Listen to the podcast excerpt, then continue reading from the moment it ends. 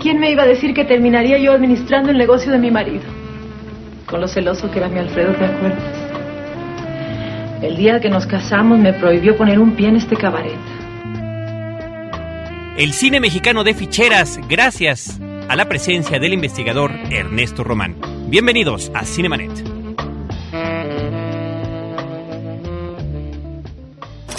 El cine se ve, pero también se escucha. Se vive, se percibe, se comparte. Cinemanet comienza. Carlos del Río y Roberto Ortiz en cabina. O en un cabaret donde te encontré bailando, vendiendo tu amor al mejor postor soñando. Www.frecuenciacero.com.mx es nuestro portal principal. Este es el programa dedicado al mundo del cine desde hace más de tres años, Cinemanet. Yo soy Carlos del Río, les saludo, les agradezco que estén con nosotros y por supuesto que presento a Roberto Ortiz. Pues en esta ocasión vamos a hablar sobre un tema que además solicitó a alguno de nuestros escuchas, este cine mexicano que se hace eh, a mediados de los 70, principios de los 80, que es el cine de ficheras y que además eh, nos da mucho gusto que tengamos en esta ocasión pues a un especialista, a un excompañero y a un amigo. Se trata de el investigador cinematográfico Ernesto Román, que ya nos había acompañado hace ya tres años. Estamos checando el dato en el episodio 97 y en el episodio 99 que dedicamos a platicar eh, de su libro El cine pornográfico mexicano de los noventas. Ernesto Román pues ha trabajado en la Cineteca Nacional, está en el Instituto Mexicano de Cinematografía, ha colaborado en otros libros, en varios libros, inclusive algunos editados en España. Hay uno muy interesante de Ernesto Román sobre películas hechas en México por españoles y películas en España hechas por mexicanos. En fin, un hombre que dedica su tiempo a la apreciación, al goce y a la investigación cinematográfica. Además, en un canal de cable actualmente cada 15 días eh, se presenta con estos expertos en deportes para poder comentar el cine relacionado con los deportes en ese espacio. Ernesto, un gusto muy grande que nos acompañes nuevamente. Hola Roberto, hola Carlos, ¿cómo están? Qué gusto estar por acá. ¿Qué tal? ¿Cómo te va? Pues mira, este programa surge a partir de la inquietud de uno de nuestros escuchas que bueno, además hizo muchísimas otras propuestas, pero que queremos ir atendiendo y que además nos parece muy interesante platicar porque significó toda una época del cine en nuestro país, quizás más para mal que para bien, por todas las eh, consecuencias que esto, que esto tuvo, pero que además no es un asunto que haya sido de generación espontánea, viene como parte de la tradición de buenas y mejores épocas de nuestro cine. Así es, efectivamente es una historia, como todas las historias, que tiene muchas, digamos, raíces y luego también, pues obviamente se va diluyendo en muchas cosas. Lo de para bien o para mal creo que todavía yo, yo no me atrevería a decir nada porque creo que ha sido calificado y vilipendiado y desafortunadamente no ha sido analizado, mucho menos estudiado, ¿no? Y bueno, y vale la pena hacerlo y vale la pena recordarlo y yo creo, si te parece bien, Roberto, querido público, si comenzamos con, con que nos expliques cuáles son justamente estos antecedentes en los que finalmente caerá en lo que en lo que llamamos aquí en México el cine de ficheras. Bueno, yo yo pondría dos, digamos, grandes vertientes. Por un lado está el propio cine, digamos, la propia dinámica del cine mexicano, inclusive un poco el cine internacional. Digamos, el cine mexicano ya venía con estas películas de cabareteras que tenemos toda esta cauda detrás con Inón Sevilla, Rosa Carmina, que es la combinación de mujeres este, pecadoras, por llamarlo así, y con la música tropical, ¿no? Y en un ambiente cabaret. Eso, digamos, se abandonó a, final, a principios de los años 50, aunque todavía hubo algunos remanentes. Pero la, la parte más, más paradigmática de este ciclo, de lo que va a surgir en los años 70, viene, digamos, de toda una serie de películas que se van haciendo, aprovechando como estos juegos con la censura, que son, por ejemplo, la película este, Casa de Mujeres, que es con Olza Aguirre, Dolores del Río, Rosa María Vázquez, en fin, toda una serie de personalidades sexys o atractivas en los años 60 que era pues una casa de pecadoras, por decirlo así, y que salían en negligé, en fin, y había por ahí el clásico asistente homosexual, en fin. Y luego también eh, la otra parte que se va sumando es estas películas de Mauricio Garcés, donde él es el guapo a partir de Don Juan 67 y esto de las traigo muertas, en fin, todo lo que ya conocemos un poco de la figura de Mauricio Garcés con este ego conquistador de Casanova, ¿no? Y obviamente siempre detrás de mujeres relativamente fáciles y relativamente poca ropa, ¿no?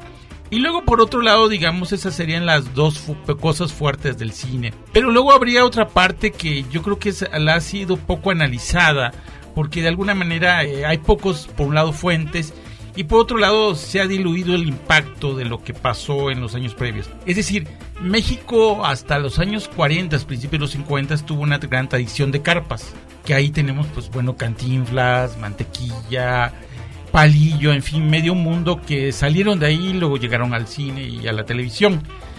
Y luego obviamente la carpa, pues al perder, digamos, todo el impacto cuando llegó la televisión, en fin, se fue quedando marginada en pequeños teatros, algunos en el famoso San Juan de Letrán, otros por ahí, en fin, digamos, ya era una carpa que inclusive los estudiosos como Socorro Merlin ya no les interesa estudiar porque dicen, pues bueno, ya llegó la decadencia de la carpa. Y efectivamente, tal vez viéndolo desde un sentido lo que fueron los, los iniciadores o los de los años 40, 30 y 20, ya no se diga, pues evidentemente sí ya no era una carpa con toda aquella época de oro, digamos.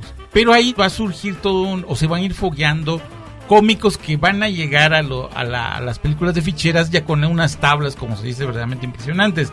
Eh, Rafael Inclán, Willy, Arapos, el propio Güero Castro, que aquí es donde yo creo que también hay otra parte muy, muy interesante. Muchas de las películas de ficheras, en particular las Bellas de Noche, por ejemplo, fue primero una obra de teatro. Claro, alguien diría, bueno, no era Shakespeare. Evidentemente no es Shakespeare. no es Shakespeare, evidentemente. Eran pues como casi la película, ¿no? Un poco estas tramas un poco esquemáticas, con chicas obviamente en poca ropa, en fin. Pero digamos que tuvieron éxito en esos pequeños teatros eh, que habían en San Juan de Letrán y algunos otros en la Carpa Polo que digamos fueron fogueando a estas gentes. O por ejemplo, una película que se va a filmar hasta el año de 80, La Pulquería, que prácticamente fue un fenómeno social porque cuando se estrenó duró como 3, 4 años en, cartelera. En cartelera, o sea, eran cosas que se habían hecho y que se estaban haciendo y que iban fogueando, digamos, a los cómicos.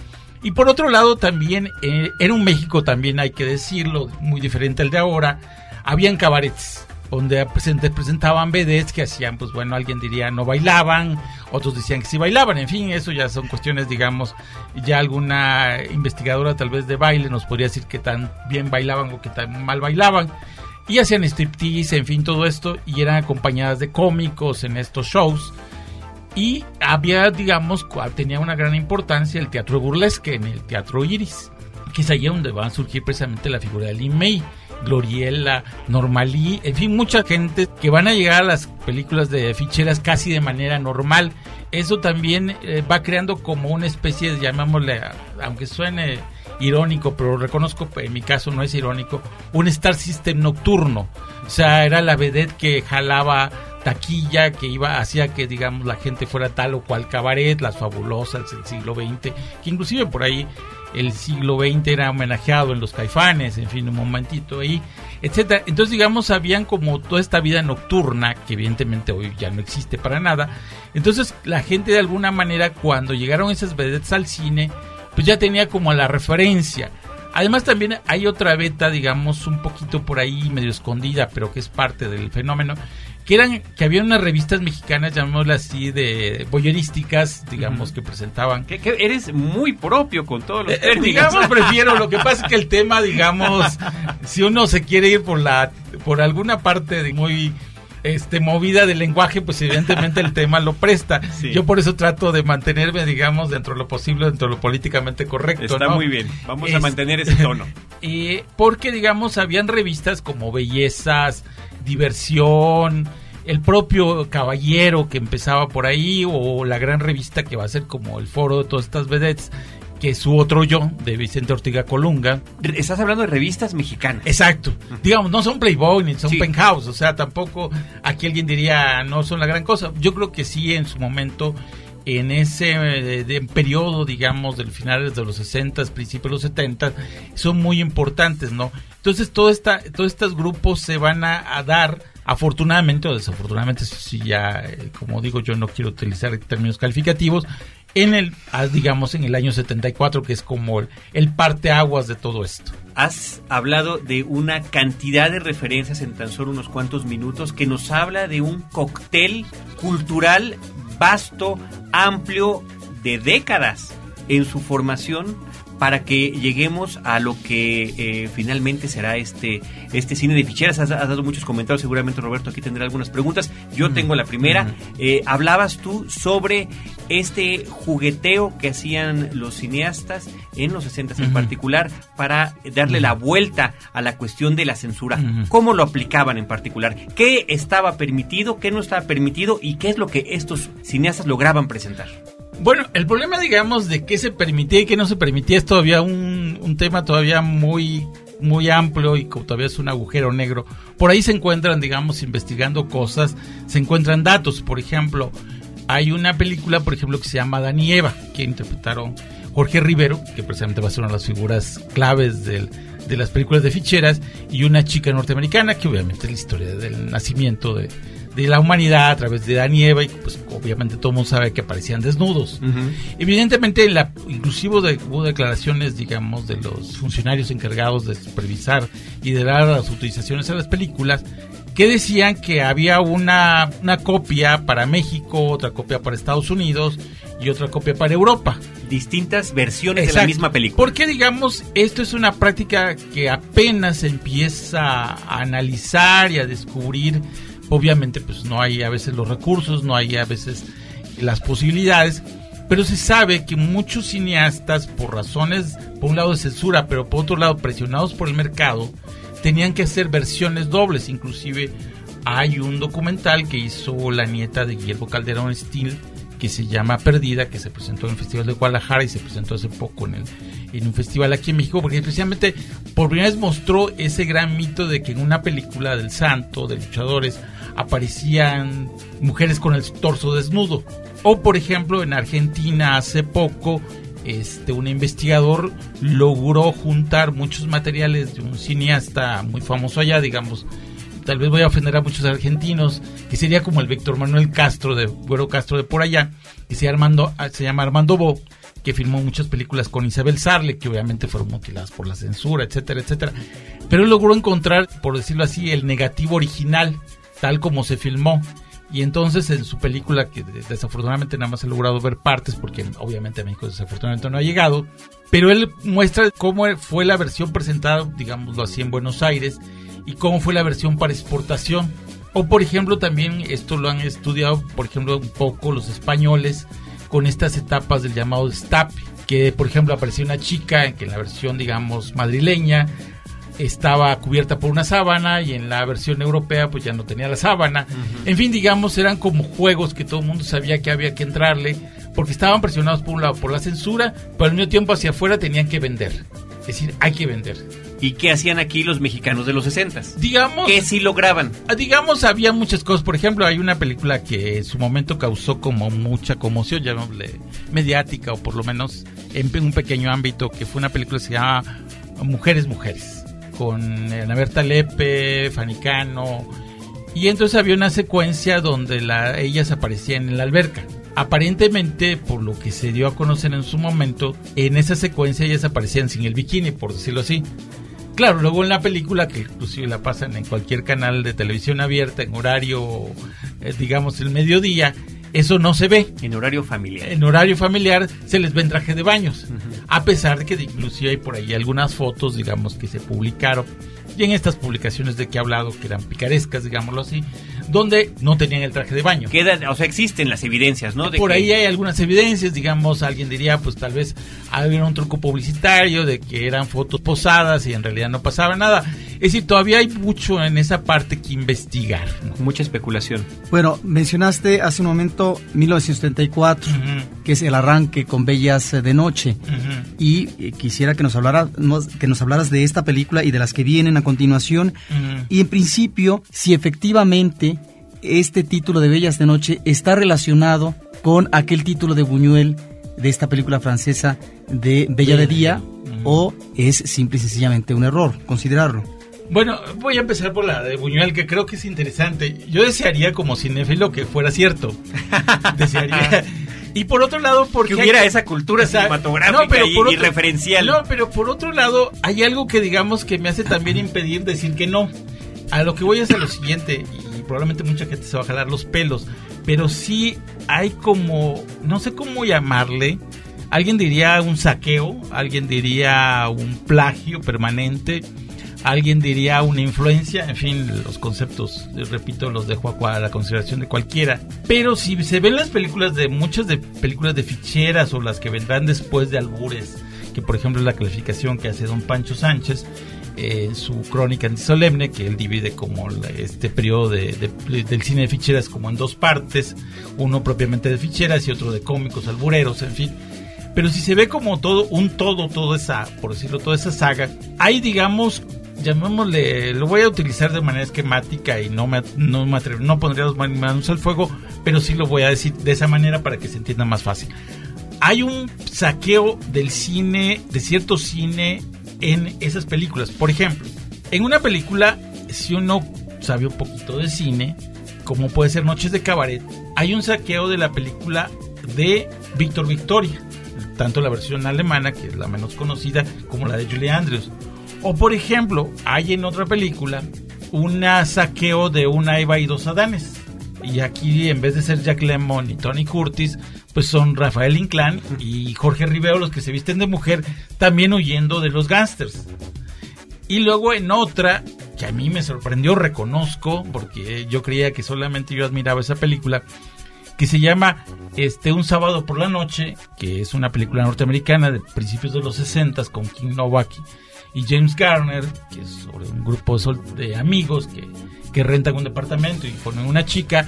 Aquí la filmaron, o digamos, hicieron la versión mexicana 30 años después o algo así, con Lina Santos, Alfonso Sayas, en fin, toda esta cauda, claro, con las adecuaciones mexicanas, ¿no? Una, una serie como de remakes o parodias algo así, picarescas. algo así, pero que reflejan que, que la gente que escribió esos argumentos por lo menos veía cine o, o vio cine en algún momento, en fin. Eh, entonces cuando lo de Buñuel, este, digo, no me atrevería a decir que eran incultos cinematográficos.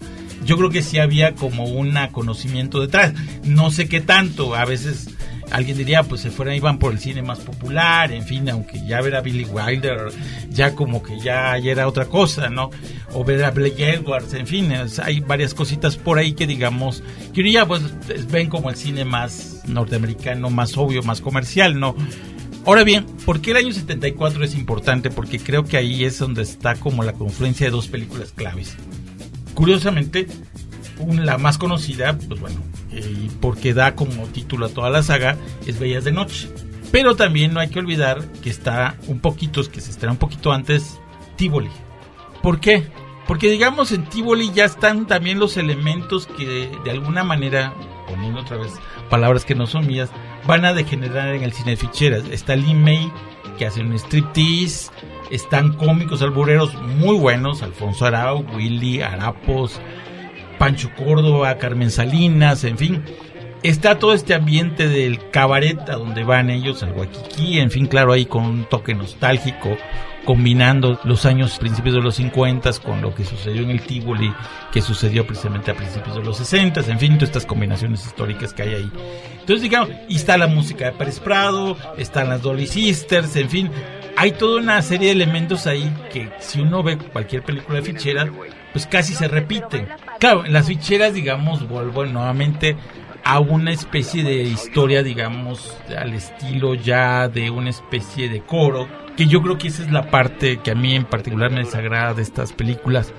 eh, digamos, estas multihistorias, ¿no? Por un lado está, digamos, la historia del, del Vaselina, Eduardo la Peña, que pues pierde una apuesta, está la historia, digamos, del boxeador Jorge Rivero, que va en decadencia, está la historia, obviamente, de la prostituta de buen corazón, bueno, que en realidad se llama fichera, que ahí es entra donde entran las, digamos, las mistificaciones del cine o las, las mentiras del cine, son ficheras que fichan, pero no hacen el sexo, en fin, todo ese tipo de cosas.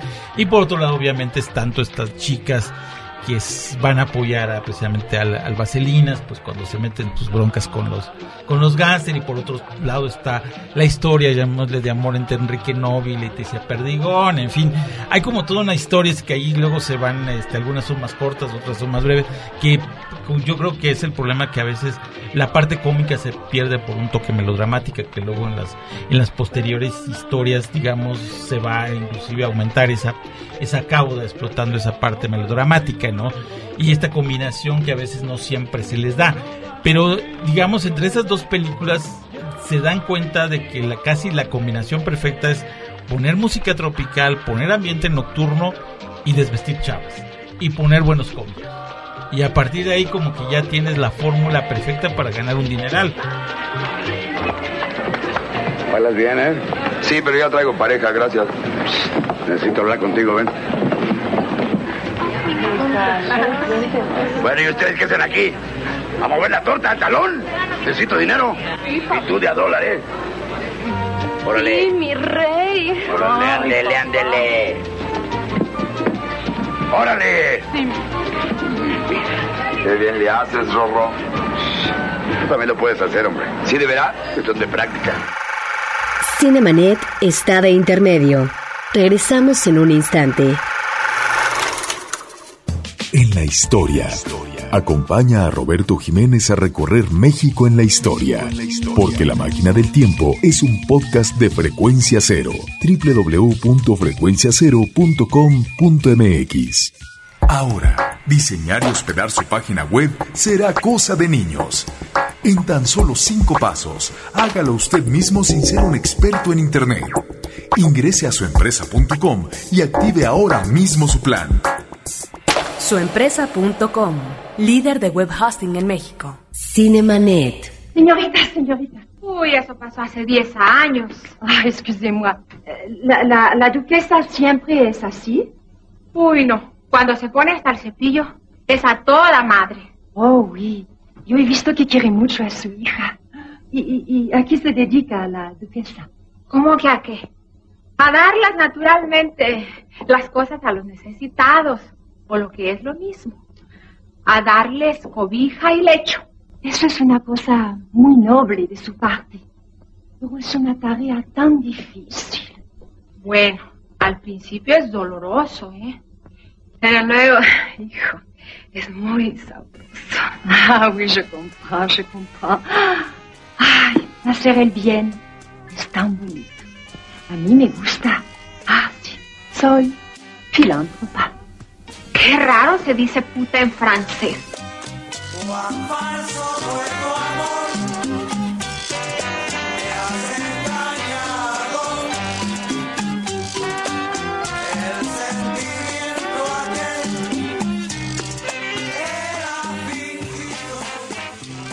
Ahora, dentro del estereotipo que se observa en el cine mexicano de los 40 y de los 50 a propósito de las zumberas y ya de eh, la prostituta desde principios del cine sonoro con Santa y demás, ¿qué podemos uh, encontrar en eh, estos personajes femeninos del cine de ficheras? Porque se dice que son hacedoras del amor, es decir, son mujeres que ya no tienen, como en las películas de antaño, el complejo de culpa, la carga moral, esta recriminación por eh, haber ingresado a la prostitución y que por lo tanto esto se convierte en estigma, sino que finalmente dan rienda suelta al placer.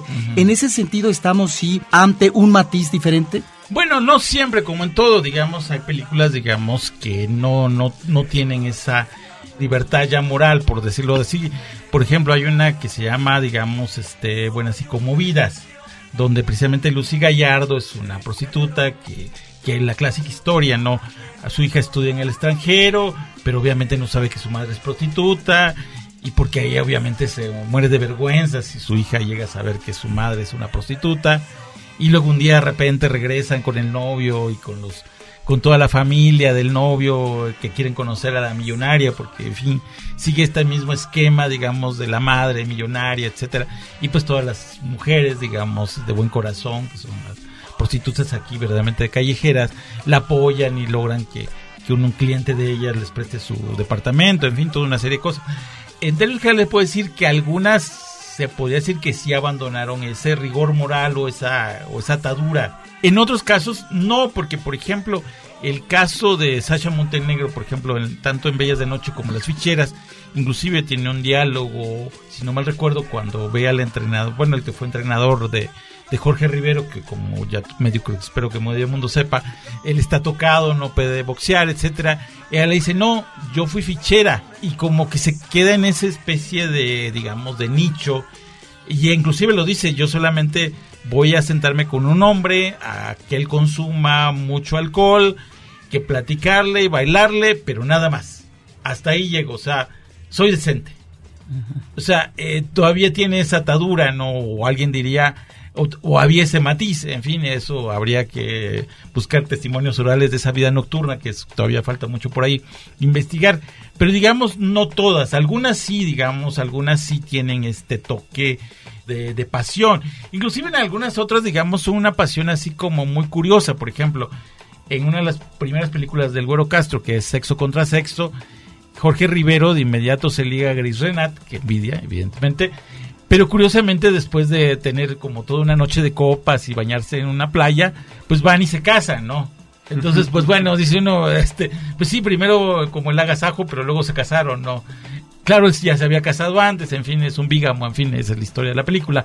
Entonces, no todas, ¿no? Algunas sí, sí tienen como ese, ese así me acuesto con quien quiera y lo hago por dinero, etcétera, y la paso también como lo puede pasar un hombre. Otras no, digamos, con tantos personajes, no. Pero en el tratamiento del cine de antaño, pues a veces eh, les iba muy mal porque no solamente se enfermaban, las ah, mataban, morían. por ejemplo. Eh, en ese sentido. Sí, yo, no, yo lo que más bien diría que en general el cine, este cine de ficheras, más bien tiene la comedia digamos, no les interesaba tanto la lágrima. Por ahí sí, de vez en cuando, por ejemplo, en Las Ficheras o Bellas de Noche 2, pues este, Sasha Montenegro se intenta suicidar porque la descubren de piruja.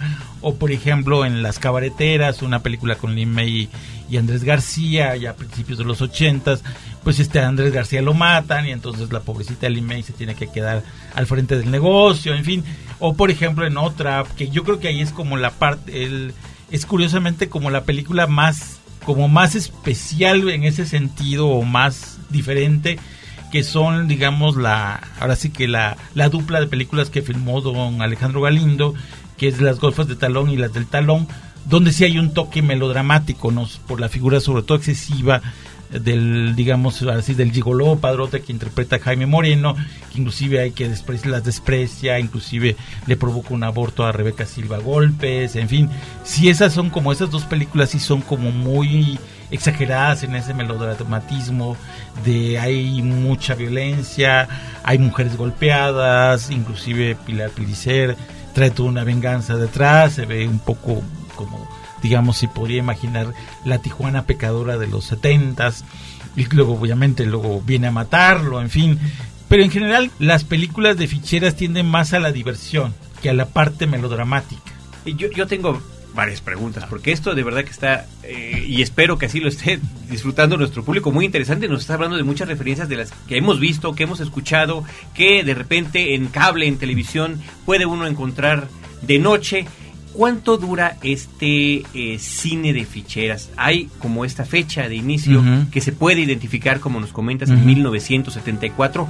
¿Hasta dónde da? ¿Y qué consecuencias trajo para el resto de la producción fílmica mexicana? Porque resultaban tan buen negocio que de repente pareciera, obviamente no fue así, pero que era lo único que se hacía. Bueno, el problema, digamos, de la, de la terminación del ciclo es muy compleja porque digamos, ¿hasta dónde llegan? Porque sería como, por un lado, si nos atenemos a que todos suceden en un cabaret o algo parecido, pues ya muchas películas, por ejemplo, no sé, estoy pensando en las perfumadas, por ejemplo, ya del 83, con Lee Meyer, Renate, El Zaguirre, ya no son, ya, ya no son cabareteras, de hecho son mujeres asaltantes, son una banda que las capitanea el Caballo Rojas, pero curiosamente el Caballo Rojas es dueño de un cabaret. Entonces, digamos, se van como diluyendo los elementos, por decirlo así, primarios de este cine, de lo que podríamos decir, exagerando la nota, el canon, digamos, que planteó, sobre todo Bellas de Noche, ¿no? La película de Miguel M. Delgado. Se van diluyendo, se van separando, o por ejemplo en otra que se llama Las Nenas del Amor, con Olga Ríos, y por ahí este Enrique Polibos. Eh, ya hay también, digamos, ahí lo único que se pone de cabaret es cuando los juniors, que son los hijos de, de varios este, personajes, van a un cabaret donde primero se ligan a María Cardenal y otras chicas, entre ellas Olga Ríos, y ahí trabaja Lin May, entonces ya el cabaret queda como una especie de lugar secundario, ¿no?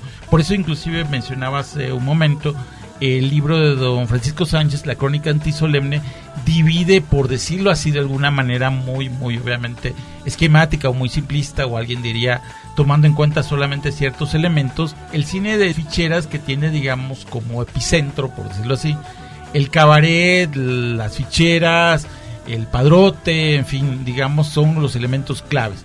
Y luego ya eh, va a empezar otro cine, que por ejemplo están los Martínez Solares, con los plumeros y las ficheras, los verduleros, que digamos en estricto sentido alguien diría no son de ficheras, aunque los elementos de repente van al cabaret, o de repente hay una o hay una cabaretera por ahí, o por ejemplo ellos tienen que ir a un cabaret donde hay un tráfico de drogas, o de repente una de las mujeres policías se tiene que ir de cabaretera, en fin, un poco como inclusive hasta podría suceder exagerando la nota en todo el poder, donde Cecilia Suárez se mete, se fije a trabajar en un cabaret, en fin, digamos, yo creo que el problema ya de la terminación es como muy ya difícil, eh, digamos, si uno se atiene a cierto canon, casi puede decir que el periodo fuerte termina como a principios de los ochentas.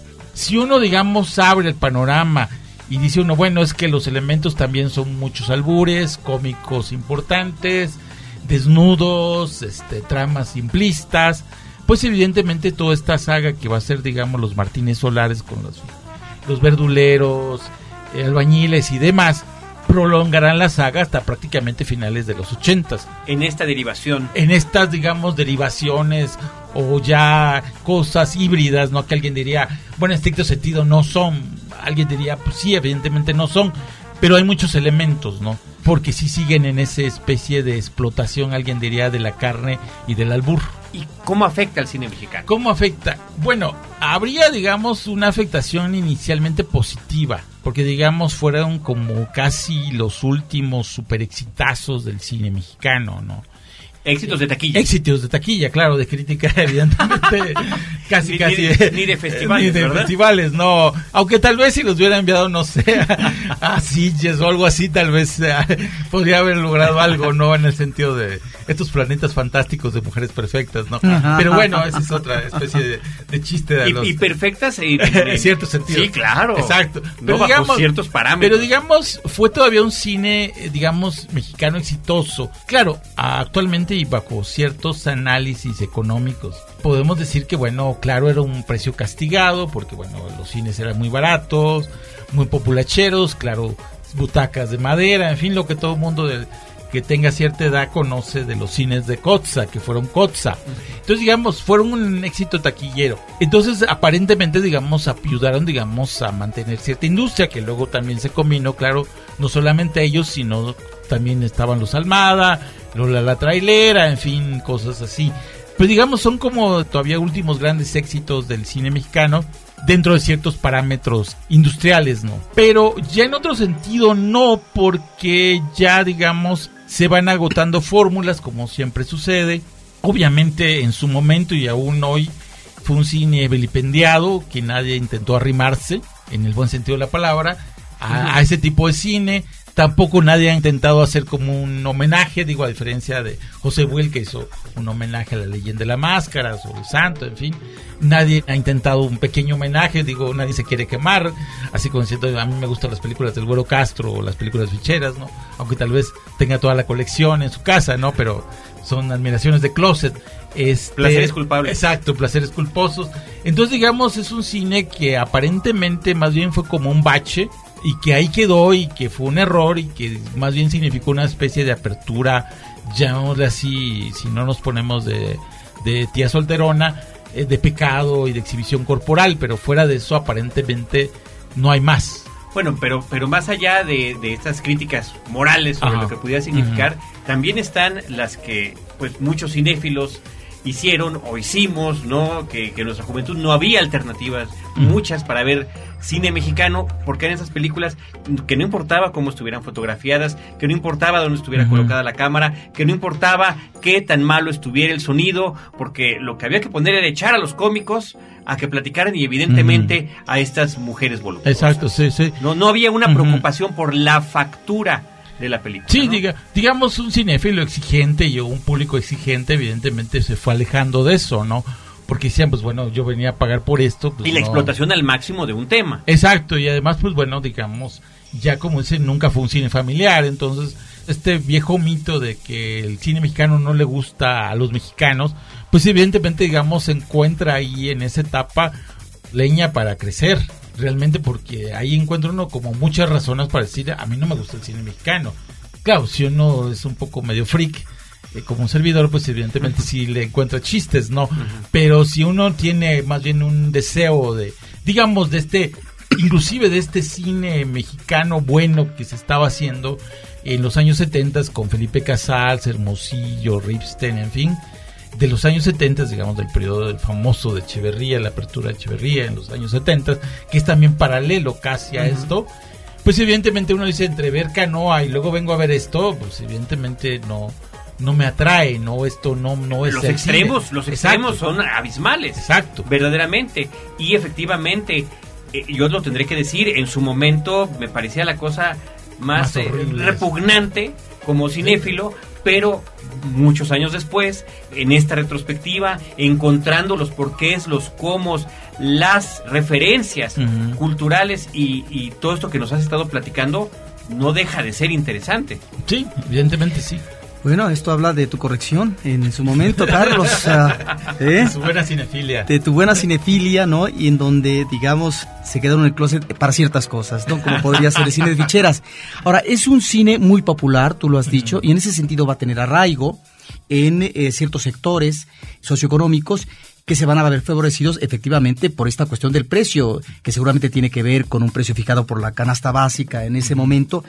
Y te pregunto si esto eh, no tiene que ver o deviene, eh, si consideramos ah, el echeverrismo en el cine, en donde haya una apertura para nuevos directores, otros temas, otros tratamientos, pero también en cuanto a la permisibilidad de el, el manejo del lenguaje, el manejo de la imagen, y que a lo mejor ahí hay tal vez eh, una vena que se está aprovechando y que se va a derramar de manera cuantiosa en estas películas a propósito eh, del albur, de las groserías y también de las imágenes de sensualidad y de los desnudos. ¿Es así? Sí, claro. Sí, digamos, ahora sí como alguien diría, nadie sabe para, para quién trabaja. Y cada quien utiliza las aperturas como quiere, ¿no? Es decir, si uno ve, por ejemplo, el uso del lenguaje que hace Felipe Casals en El Apando, pues evidentemente es por una necesidad del, del diálogo de personas que quieren retratar bien lo que sucedía en Lecumberri y no podían hablar casi casi como estoy hablando yo, ¿no? O inclusive un poquito más elevado. Y luego, pues obviamente las escenas sexuales, inclusive los del maravilloso desnudo de Delia Casanova o la fuerte escena amorosa que tiene María Rojo.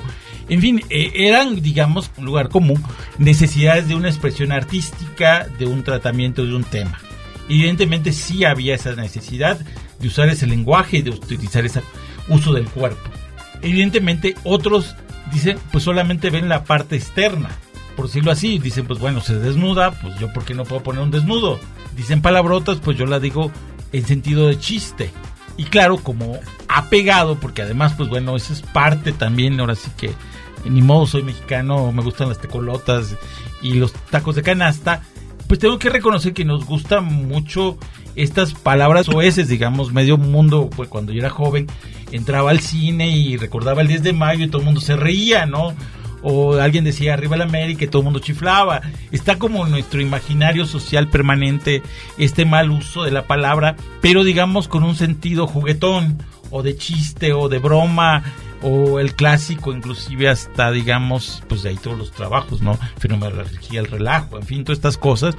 O inclusive el, libro más vendido, estas cosas que hizo Armando Jiménez, ¿no? Están en, digamos, como en nuestro sentir.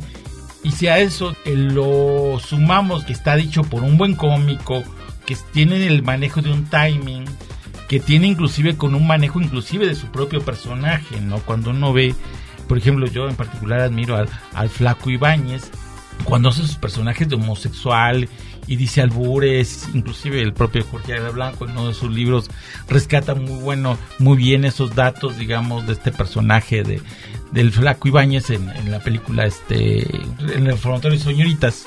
Todas estas cosas, digamos, realmente pues se suman estas cosas y evidentemente sí cada quien va a utilizar lo que en su necesidad fue una expresión, digamos, corporal, de expresión del lenguaje que era necesario en un sentido artístico para crear buenas obras y luego viene una gente y pues bueno nos hace las cosas de las ficheras ni modo.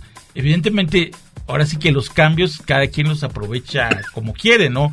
alguien diría, pues hay que casi quemar vivo a Nagisa Oshima por haber filmado el Imperio de los Sentidos. Pero era necesario en el Imperio de los Sentidos todo lo que muestra. O a Bernardo Bertolucci en su momento por el último tango en París. Pero en el contexto del último tango en París, todo lo que hacen María Schneider y Marlon Brando es necesario. Claro, evidentemente mucho dice, ¿para qué me voy a quebrar la cabeza? Mejor lo hago, mejor tomo esos elementos, como dice, obvios, tan obvios que están ahí, y lo meto en cualquier otra cosa. Cuando tú efectivamente mencionas estos clásicos del cine, en donde está el ingrediente eh, de la sexualidad, pero también del erotismo, ¿sí? Y de esa pasión que solamente puede culminar con la muerte, en el caso del Imperio de los Sentidos, la pregunta siguiente sería, ¿qué encontramos de erotismo en estas películas? ¿Habrá dentro de esa filmografía vasta que tú has visto escenas que de repente sean evocadoras y que de alguna manera hay una evocación interesante con la imagen? Bueno, si nos ponemos como ese quisquillosos y muy cinéfilos y muy librescos y pensamos en Bataille, Kirú y Medio Mundo y pensamos sobre todo, digamos, en Buñuel y Lilia Prado y todas estas cosas que evidentemente cualquiera puede tener en cuenta, inclusive el propio Hitchcock, desde los muertos, en fin, hay tantos ejemplos en el cine, afortunadamente, si lo vemos en esa vena, evidentemente no. No, desafortunadamente en ese, digamos, en esa corriente, más bien, esa corriente cinematográfica, no, no digo lo corriente, sino de la, digamos, de una vena cinematográfica, de un sendero cinematográfico, no, evidentemente no. Para encontrar algo que podríamos llamar erotismo, hay que fijarse más bien un poco en el sentido más bien populachero, un poco de del clásico chavito adolescente que tal vez muchos fuimos, que se, le notaba hay un descuido de la compañía de la escuela y se le subía la falda y ahí estábamos todos abriendo la boca, ¿no? En ese sentido, digamos, de ese tal vez erotismo pueril por lo infantil, más bien boyerístico y casi con un toque unanista, evidentemente sí hay esa visión si hay como esos momentos, ¿no? Yo, por ejemplo, rescataría en particular tres, pero dentro de esta vena. No quiero comparar ni con Buñuel, ni, con Nado Kirú, ni con Jos Batal, para que me van a decir, no, es que te estás equivocando. No, lo digo abiertamente, es más bien este sentido del adolescente que va descubriendo como el cuerpo femenino o el cuerpo del otro y que le atrae y que siente inclusive todo tipo de sensaciones, por no llamarle este toque onanista, ¿no? Que yo creo que es como la palabra casi clave y por eso lo decía en un sentido pueril. Y en este sentido, que bueno, yo creo que todos de alguna manera cargamos, yo rescataría, por ejemplo, tres, tres escenas. Una que está en las ficheras, que es una especie de recorrido que hace la cámara desde los pies hasta la cabeza del cuerpo desnudo del inmediato. Que se ve impresionante la mujer. A mí me. Yo nunca la vi en burlesque, en el burlesque, digamos, en el teatro burlesque. Entonces, cuando la vi ahí, realmente quedé choqueado, ¿no? Pero repito, en este toque boyerístico casi. Más bien excesivamente boyerístico. La otra secuencia es una un momento de eh, sexo contra sexo, donde está un show precisamente de cabaret, que yo tal vez como nunca fui a un cabaret ni nunca pude ir a esos shows, entonces supongo que mi imaginario piensa que así debían ser todos los shows que, sucedían en los cabarets, donde está acostada la de Iris Cristal con tres o cuatro chavos, ella obviamente desnuda, los chavos con bikini, y entonces fingen allí en una cama redonda toda una orgía, ¿no? Se ve realmente, me parece muy atractiva la mujer y, las encuadres, claro. Alguien diría, mal encuadrados y mal fotografiados. Y la otra estaría en los mantenidos. Eh, que es, es, una secuencia que curiosamente es la secuencia inicial donde se está bañando una mujer completamente desnuda que luego digamos en la ficción cinematográfica es Claudia Islas, aunque realmente el cuerpo que se ve ahí desnudo es el de la Vedette la que falleció hace algunos años. Pero ahí obviamente la ponen como que si fuera el personaje de Claudia Islas. Ahora sí que una doble de cuerpo. Exactamente, digamos. Como en la película Pero curiosamente, la Vedette Gloriela sí iba a participar en la película con otro papel, ¿no? Yo rescataría, pero en ese toque, digamos, boyerístico, pueril. Perdón, ¿y el striptease de Lin May en eh, Tivoli? Realmente a mí no me agrada porque ahí creo que desafortunadamente creo que precisamente por este buen toque de cineasta que tiene Alberto Isaac se niega con toda la razón del mundo de, una manera artística a explotar el morbo. Creo que aleja demasiado la cámara de Lin May. Demasiado. Y luego esos juegos de contraluces, en fin. Es decir, si lo vemos tal vez en un sentido cinematográfico, esto un poco lo que decías tú antes, del buen encuadre, del buen sonido, en fin, de todo esto, de lo que es el cine, lo que es el buen cine, evidentemente sí es un buen striptease. Si lo vemos en el otro sentido y comparamos la Lin May, digamos, de Tivoli, con lo que hace, por ejemplo, en, las ficheras o en noches de cabaret, yo prefiero las de las ficheras y noches de cabaret. En sentido cinematográfico, me quedo con el de Tivoli.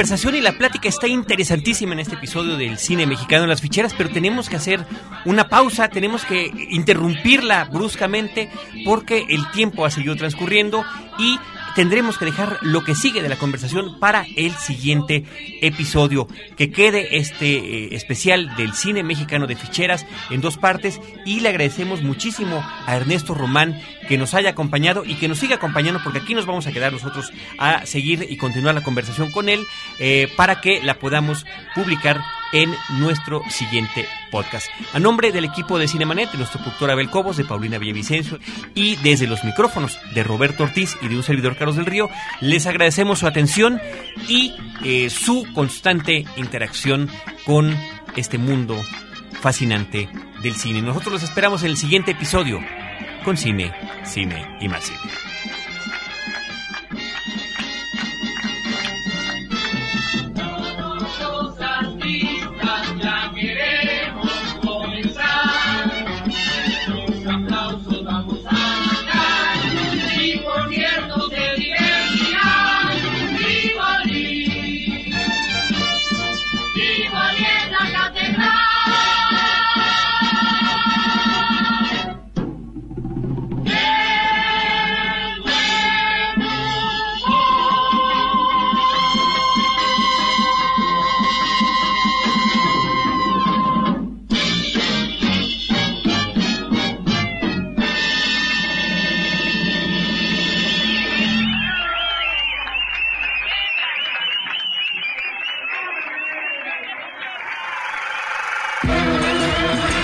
Cinemanet termina por hoy. Más cine en Cinemanet. Frecuencia Cero, Digital Media Network, www.frecuenciacero.com.mx. Pioneros del podcast en México.